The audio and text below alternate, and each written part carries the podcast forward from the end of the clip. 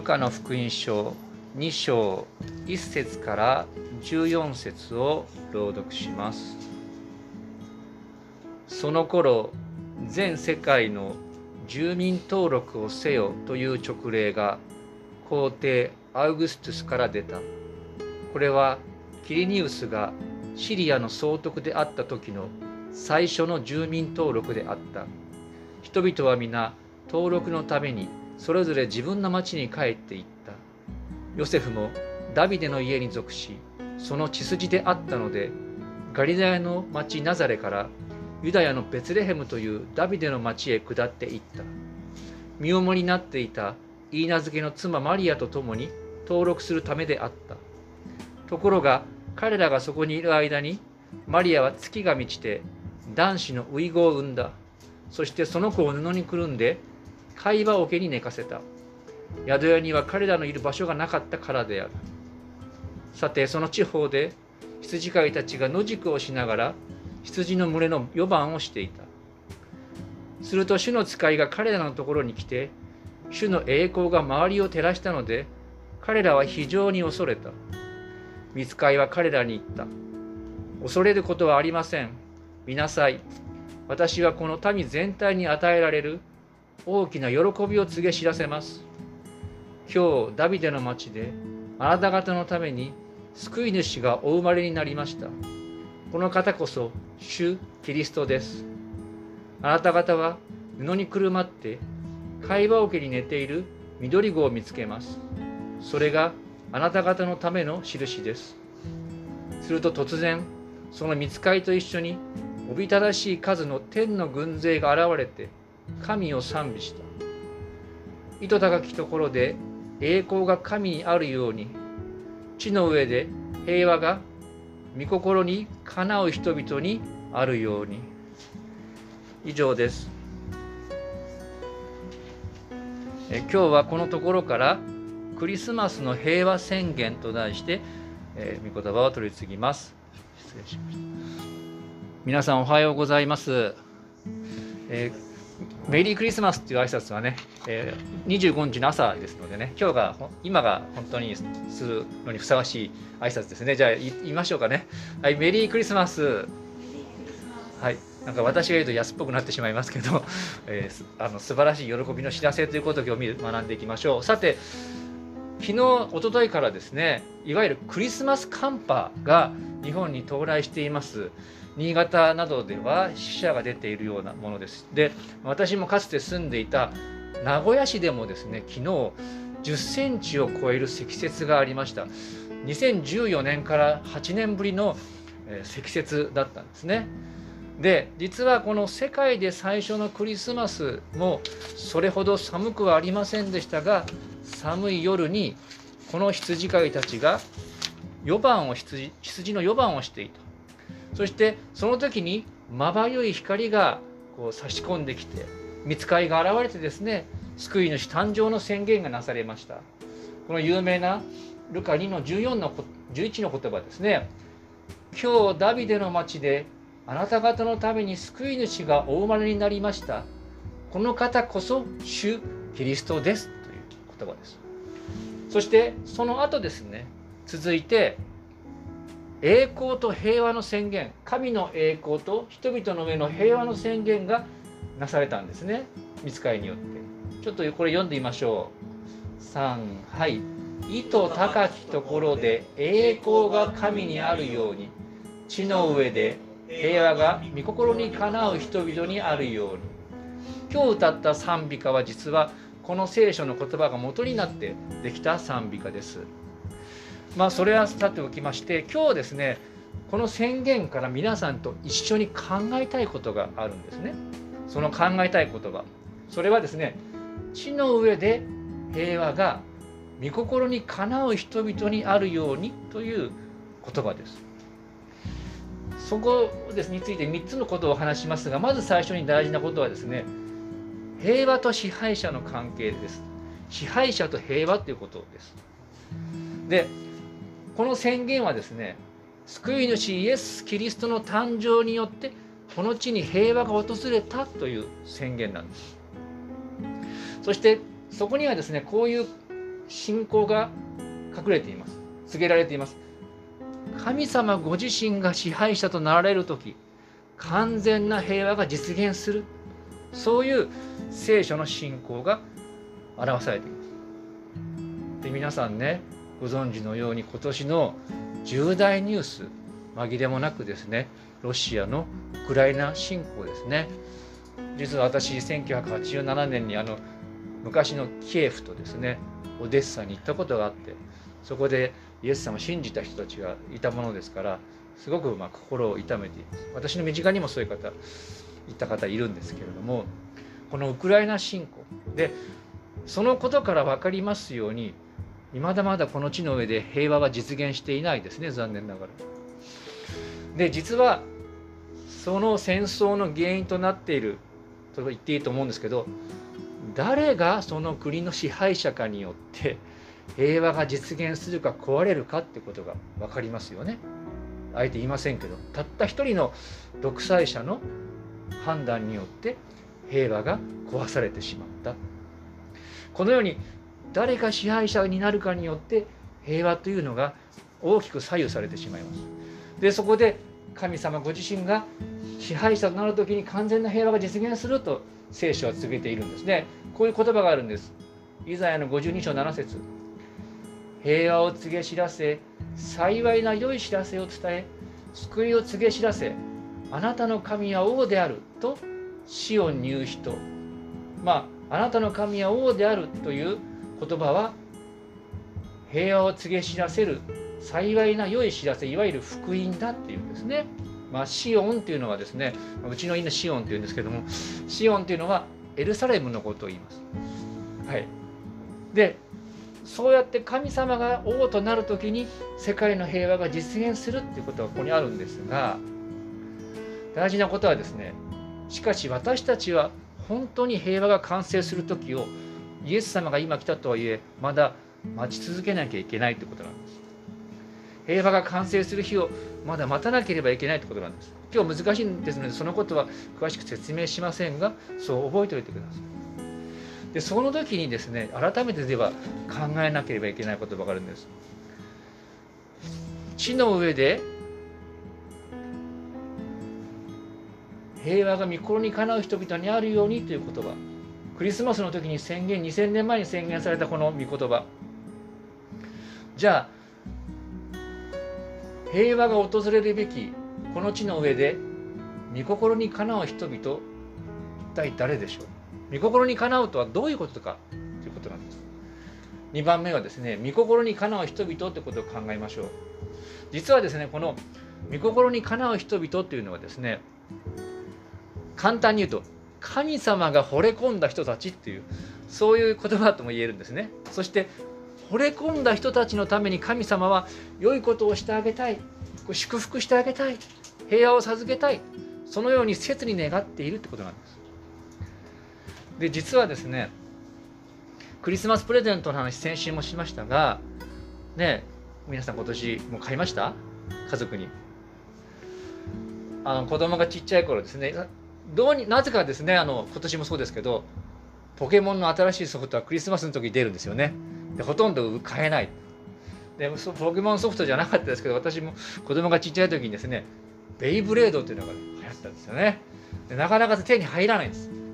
ででクリスマスの時にあげたいと思ってあっちこっちこうですね探したりネットをサーフィンしてこう手に入れたりをしたわけです。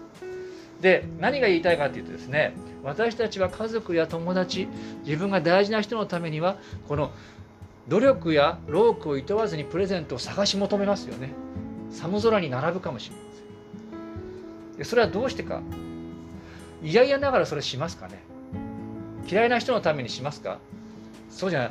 嫌々ながらしなくて喜んでロークをいとわないんですよね。それはなぜか。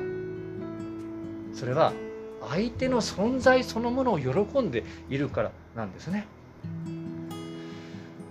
ですからこの御心にかなうというのは少し特別な言葉でですねギリシャ語でエウドキアって言葉です。エウドキア。で日本語に一言で訳せない言葉なんです。で元の言葉ではそのエウドキアって言うんですけどもこのプレゼントの例を挙げたように相手に好意を持っている。その相手のことが好きだ。そしてその相手が好きでたまらないからそのために良いことをしてあげたい。そしてその相手の存在を喜んでいる。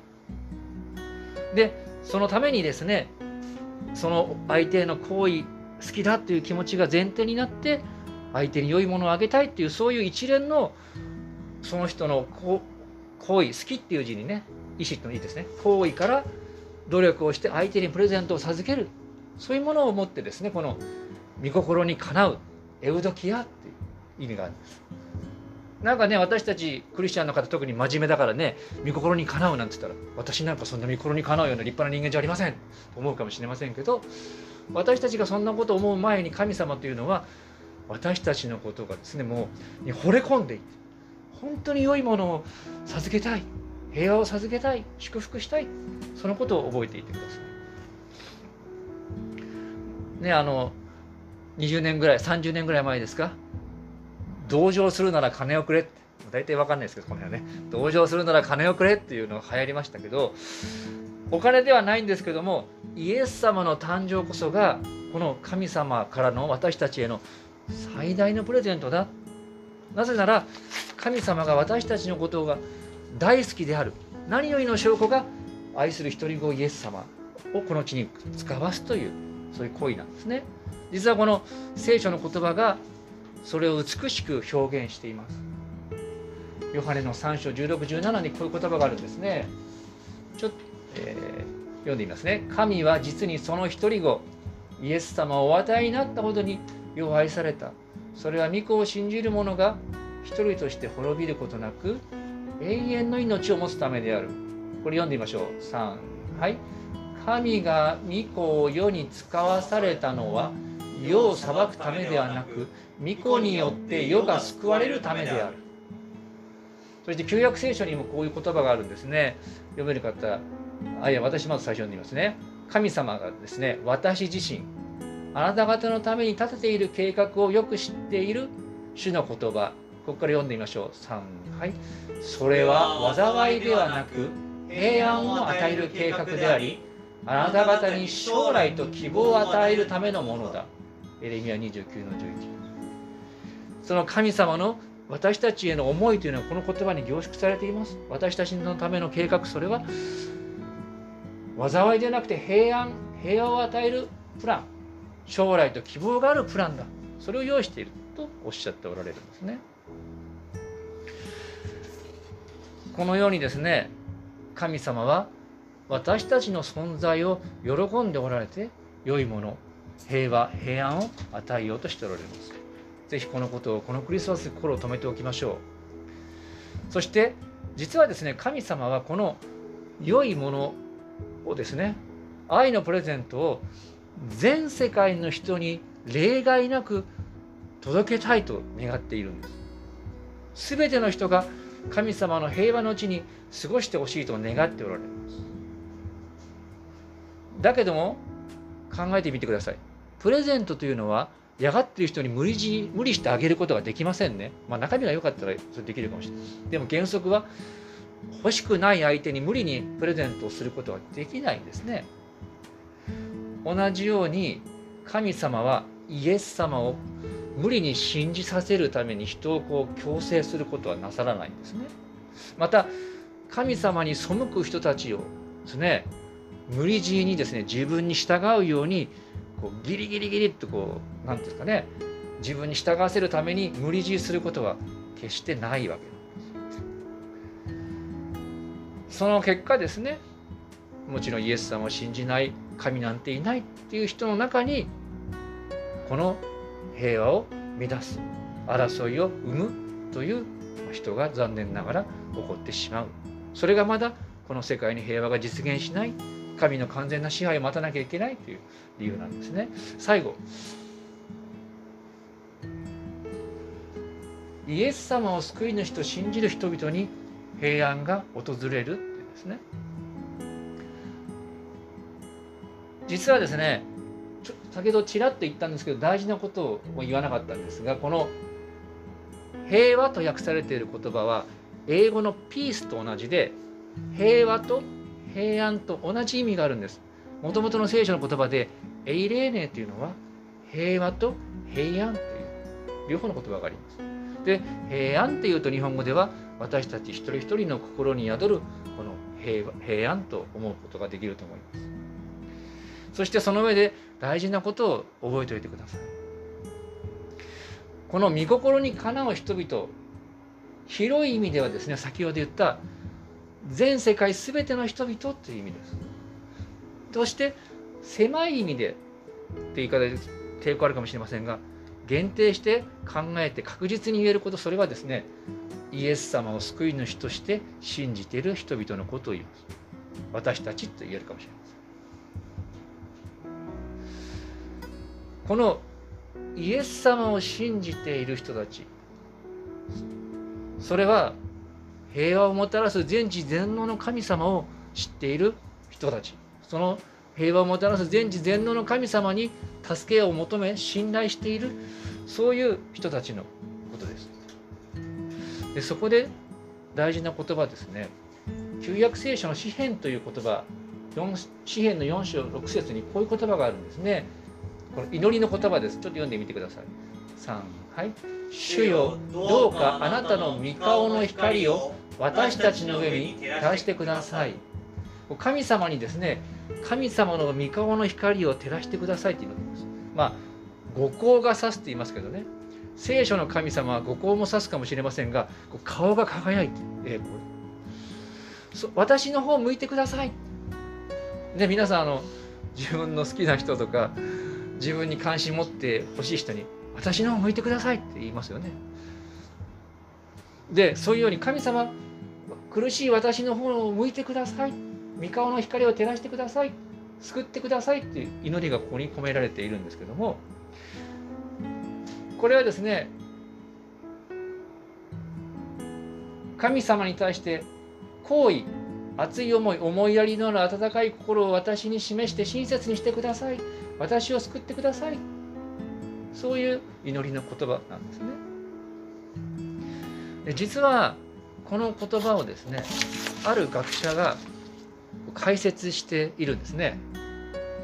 それはこういうことなんですね。私たち皆さんね神様の声聞いたことある人いますか？ほとんどいないでしょう。と言うんですその学者のこと。神様の声は聞こえないことの方が多いかもしれない。でも私たちは祈りの中で実感することができるって言うんです。何を？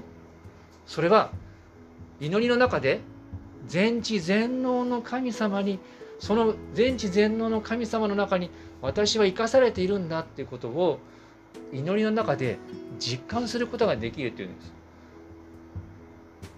自分の何かのピンチに陥った時にですね本当に心から座ってひざまずいて神様助けてくださいって祈ったことがある人ならこのことがわかると思います。その時にですね声は聞こえないかもしれないけど全知全能の神様の中に自分は抱かれているんだってことを実感することができるって言うんです。でその上でですね平安についてこの人はこう言うんですね。そこにその祈りの実感の中に何者にも勝る心の喜びが与えられ安らぎが訪れるこうして祈りは神にしか頼れない弱者を安らぎと喜びへと導くのである。ここに祈りの対話性と働きがある。祈りの中で神の力を実感しですね。そうすると喜びと平安が私たちの心にやってくるっていうんです。これこそ祈りの働き神との対話だって言うんですね。残念ながら先ほども言いましたが世界を見渡しても戦争はなくならないですね。なくなっていない。そして私たちの身近なところでも争いがなくならないかもしれません。しかし私たちがですねこの全知全能の神様を信じてその愛のプレゼントであるイエス様その愛のプレゼントである救い主イエス様の名によって祈る時に私たちの心の中に平安が訪れる争いが戦争が残念ながら収まらなくてもその時平安が訪れるよということですよね。そしてその時私たちはですね自分が心の中で安らぎを体験するだけにとどまらずですねやがてイエス様がクリスマスの後ですねもう一回この地に帰ってくる時に本当の平和が実現する。そのような確信や希望をですね抱く時にまた新たな平安が与えられます。そして私たちはそういう今は実現しないけど必ず神が帰ってきて本当の平和が完成するということを希望として生きてですねそのことをまあ生き様によって言葉によって証しするそのような平和な平和のメッセンジャーとしてですねこの地を歩んでいくそれが私たちの在り方ではないかと思うわけです。このイエス様が再びこの地に姿を現した時に完全な平和が実現することを信じてですねその平和の希望を胸に抱いてそれを証ししていくものとしてこの地を歩んでまいりましょう。最後にもう一度今日の大事な御言葉を共に読んで終わりたいと思います。じゃあこの2行一緒に読んでみましょう。3はい。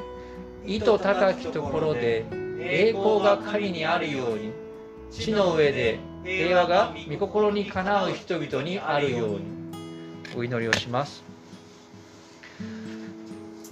天の神様皆を賛美いたします。残念ながらこの私たちが生きる世界ではまだ争いが絶えず苦しんでいる方々がおられます。どうか主が憐れんでください。あなたの到来の時に本当の平和が訪れるそのことを信じ待ち望みます。と同時にどうぞ私たちが日々の生活の中であなたからいただく救い平安を味わいながら平和の使者としてこの地を歩んでいくことができますようどうか導いてください。今日この街道にいる私たち一人一人にあなたの平安がとどまりますようどうぞ主を導いてください。この願いと感謝を私たちの救い主主イエス様のお名前によってお祈りします。アーメン。それではそのまま黙祷の姿勢のままですね目をつぶって1分ほど神様に応える祈りの時間を持ちましょう。